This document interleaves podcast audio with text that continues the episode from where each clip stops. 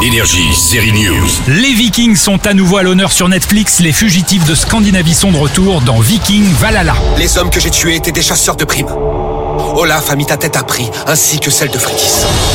Nous sommes mille ans en arrière, au 6 siècle, l'explorateur et sa sœur au caractère bien trempé, Fredis, sont les héros de cette deuxième saison. La fortune sourit aux audacieux.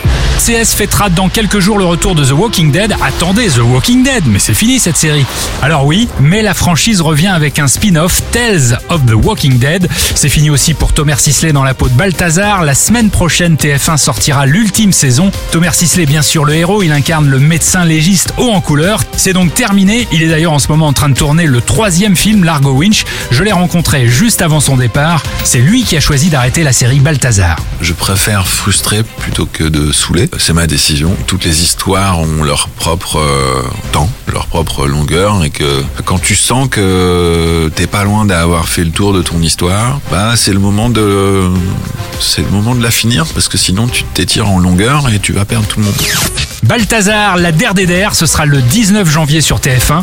Nous, on se retrouve la semaine prochaine pour parler de la série de Jean-Pascal Zadi en place. Énergie, série News.